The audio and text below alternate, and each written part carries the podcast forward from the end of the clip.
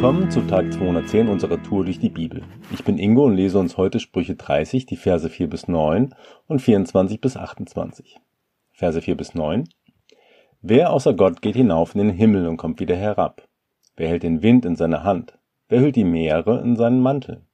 Wer hat die ganze große Welt erschaffen? Wie lautet sein Name und der Name seines Sohnes?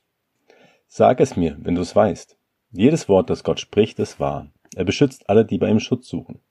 Füge seinen Worten nichts hinzu, damit du nicht zurecht weißt und als Lügner dastehst. Gott, zwei Dinge erbitte ich von dir. Verweigere sie mir nicht, bevor ich sterbe. Bewahre mich davor, andere zu belügen oder zu betrügen. Und lass mich weder arm noch reich werden, sondern gib mir gerade so viel, wie ich brauche. Denn wenn ich reich werde, könnte ich dich verleugnen und sagen, wer ist der Herr? Und wenn ich zu arm bin, könnte ich stehlen und so den heiligen Namen Gottes in den Schmutz ziehen. Verse 24 bis 28.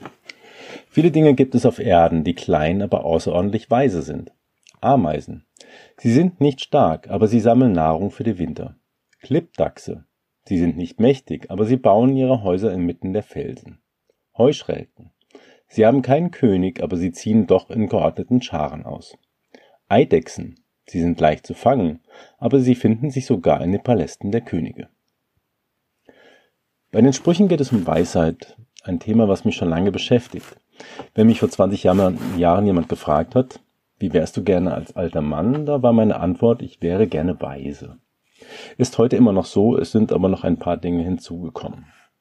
Ich finde die Sprüche 30 nicht ganz leicht zu lesen, aber ich habe mal drei Fragen herausgearbeitet, auf die der Autor eingeht. Wer hat Weisheit? Was kann mich davon abbringen, selber nach Weisheit zu streben? Wie erlange ich Weisheit? Als beste Antwort auf die erste Frage gibt es nur den Schöpfer. Der, der alles erschaffen hat, kennt die Wahrheit. Wenn nicht er, wer denn dann? Daher ist sein Wort Wahrheit und Weisheit und daher ermahnt uns auch der Autor, diesem Wort nichts hinzuzufügen, weil wir vielleicht meinen, es doch besser zu wissen. Da wir sonst als Lügner dastehen und zurechtgewiesen werden. Was aber passiert, wenn Menschen Lügen verbreiten, können wir heute eindrucksvoll auf den Straßen der Welt beobachten wo einflussreiche Menschen von sich behaupten, von Gott eingesetzt worden zu sein und andere durch Lügen dazu bringen, Dinge zu tun und zu glauben, die der Weisheit und der Vernunft widersprechen. Wer also die Worte verdreht und Lügen verbreitet, besitzt keine Weisheit und führt sich selbst und andere Menschen auf gefährliche Wege. Als Antwort auf die Frage, was kann mich davon abbringen, selber nach Weisheit zu streben, nennt der Autor wieder Lug und Betrug und auch arm oder reich zu sein. Wer kennt nicht das Sprichwort Geld verdirbt den Charakter? Ich selbst habe Menschen kennengelernt, die sich verändert haben, nachdem sie zu Reichtum gekommen sind. Sie sind hochmütig geworden und haben die Dankbarkeit für kleine Dinge verloren und das Gefühl für die Menschen, die nicht im Überfluss leben, sondern hart für ihr tägliches Brot arbeiten müssen.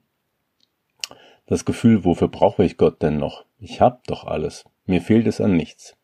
Stellt sich ein und erst in den Situationen, wo sie sich mit Geld nicht mehr weiterhelfen können, kommen sie vielleicht wieder auf die Idee, nach Gott zu suchen.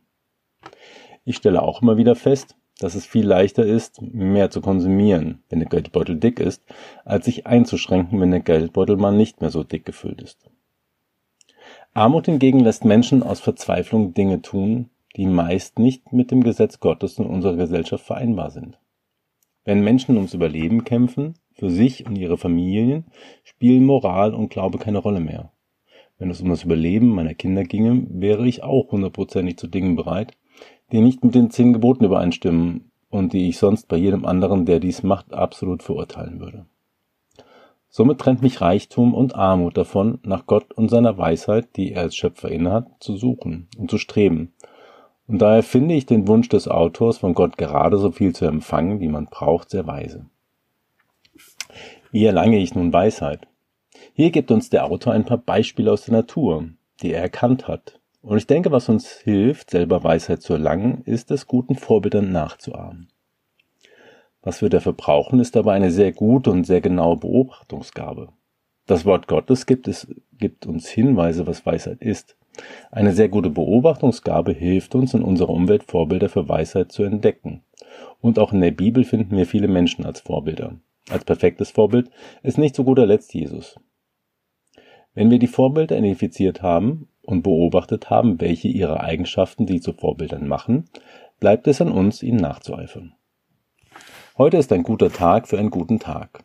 Lass sein Wort in deinem Alter praktisch werden.